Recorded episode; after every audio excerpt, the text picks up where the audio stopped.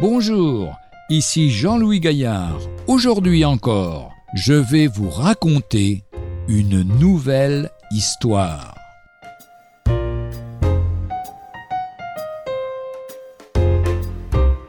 Une réponse judicieuse. En plein milieu de la guerre, lors de la création d'une des œuvres dramatiques de Paul Claudel à l'Académie française en 1943, un critique littéraire demanda à l'auteur Comment pouvez-vous croire en Dieu quand vous voyez les guerres qui ravagent la terre? Comment pouvez-vous supporter ces guerres? répliqua Claudel, si vous ne croyez pas en Dieu? Sa réponse ne manquait pas d'à propos.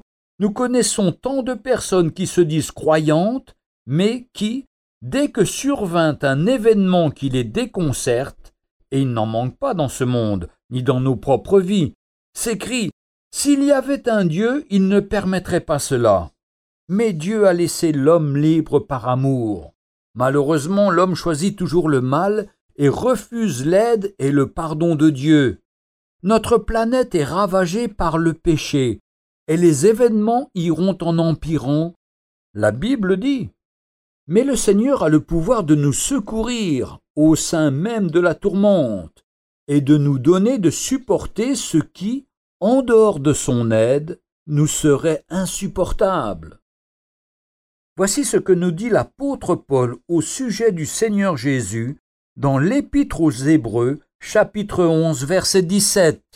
En conséquence, il a dû être rendu semblable en toutes choses à ses frères, afin qu'il soit le souverain sacrificateur, miséricordieux et fidèle, dans le service de Dieu, pour faire l'expiation des péchés du peuple, car du fait qu'il a souffert lui-même et qu'il a été tenté, il peut secourir tous ceux qui sont tentés.